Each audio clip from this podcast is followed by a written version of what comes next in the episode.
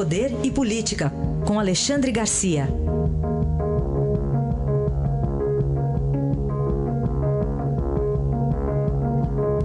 Alexandre, bom dia. Bom dia, Raíssa. Bom dia, Carolina. Bom dia. Vamos falar de uma reforma na Previdência, Alexandre. Pode, pode chamar assim a demissão do presidente do INSS? Pois é, pelo jeito ele queria reformar as próprias finanças, né? Hum. É, todo mundo já percebeu aí a ironia do caso, né? Comprando um sistema de computador para detectar fraude na Previdência, um, sistema que a, o próprio a, é, é, laudo técnico dizia que não teria nenhuma utilidade, ainda assim ele comprou por 8 milhões e 800 mil foi demitido.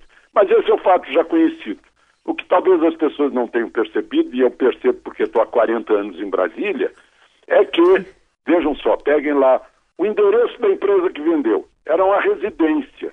Tinha uma empregada para cuidar do telefone para cuidar de uma adega de vinho. Isso não é raro em Brasília. Eu tenho visto ao longo dos tempos. Eu, mais atrás era, era gente que intermediava obras e compras físicas de, de equipamentos eh, rodoviários, de terraplenagem, de obras, enfim. Nos últimos, eh, talvez nas últimas duas décadas, tenha se transferido para informática e dá um dinheirão danado. Aí o que a gente vê é o seguinte: o sujeito chegou lá, começou como intermediário, mediador de negócios com o governo, de repente constrói um palácio, né? de repente anda de Maserati, ou de, ou, ou de, de, Mercedes, de Maybach, né? de Rolls Royce, por aí. Aí a gente fica desconfiado. Né? O que foi que houve? O que está acontecendo? Às vezes o sujeito é diretor de uma pequena autarquia e enriquece. Outro dia eu vi a casa de um sujeito que era diretor de uma autarquia que cuidava do Vale de São Francisco. Eu disse, olha, ele deve estar cobrando pedágio no Rio de São Francisco, só pode ser isso. Então isso aí é só a pontinha do iceberg de um caso que se repete em Brasília. Do sujeito que tem um endereço em casa, eh, que seria uma grande empresa fornecedora do governo federal, e intermedia pagamentos de milhões e enriquece.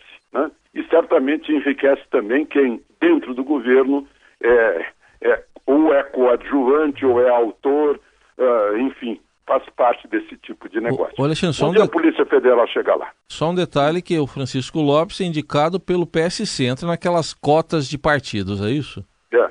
é claro, ainda tem mais essa, né? Tem mais essa, cotas de partido.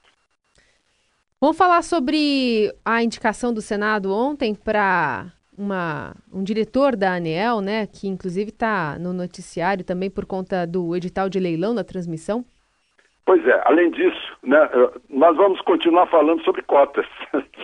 Esse aqui é o fato. O Senado aprovou, o sujeito passou na, na, na sabatina, Rodrigo Limpe é o nome dele, é funcionário da Câmara, é assessor parlamentar da Câmara, funcionário por concurso, né? Vira diretor de uma das agências do governo, Agência de Eletricidade. Está cheio de agência aí que foi criada para ter autonomia, para ter independência, para não ter politização, não ter cota de partido, não ter submissão a governo.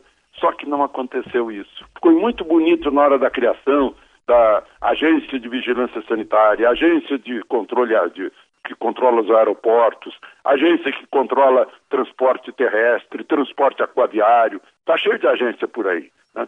Só que as agências não acabaram se, se, se contaminando com a política.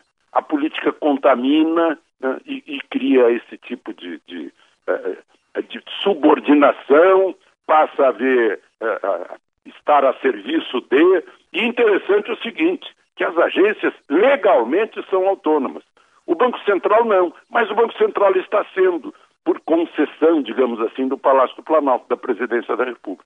Está sendo e está fazendo uma boa administração eh, eh, da, da, da, política monetária, da moeda, né, agora mesmo, não baixou mais o juro, ficou em 6,5% por causa da pressão do câmbio. E da pressão também da, uh, da economia em geral. Né? Ah, um ex-presidente do Banco Central me disse que esse 6,5 vai ser mantido até o fim do ano, provavelmente. Mas eu, eu queria registrar aqui essa estranheza.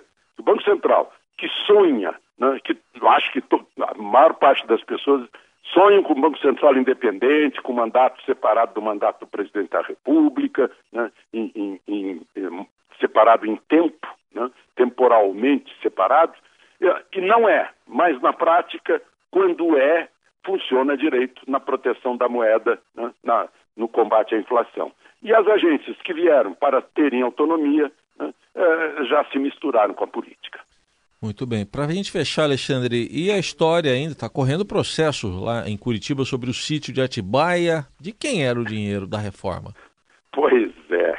O, o, o, a defesa do presidente Lula tentou tirar esse processo das mãos eh, do juiz Sérgio Moro, alegando que o sítio, afinal, fica em território paulista, tem que transferir para a vara de, de, federal criminal de, de, de São Paulo. Né? Mas isso não foi aceito e agora tem um argumento mais firme ainda. Né? Essa, essas pesquisas naquela, naquele computador, naquelas contas da Odebrecht mostra né, pagamentos que seriam para o sítio eh, de Atibaia né, e, e de dinheiro que teria vindo, entre outras fontes, da Petrobras. E Petrobras é Lava Jato. E Lava Jato é Sérgio Moro. Né?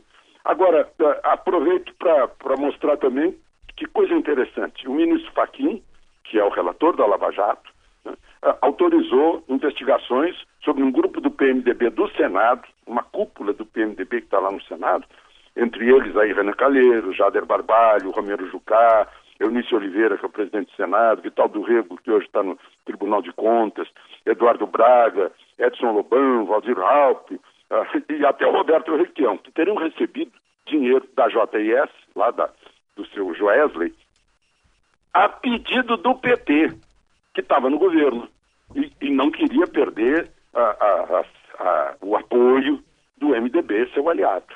Né? Uh, e agora a Polícia Federal está autorizada a, aprofundar mais investigações sobre esse dinheiro que foi para esses, que teria ido para esses senadores. Aí a análise de Alexandre Garcia, que volta amanhã ao Jornal Eldorado. Obrigado. Até amanhã, Alexandre. Até amanhã.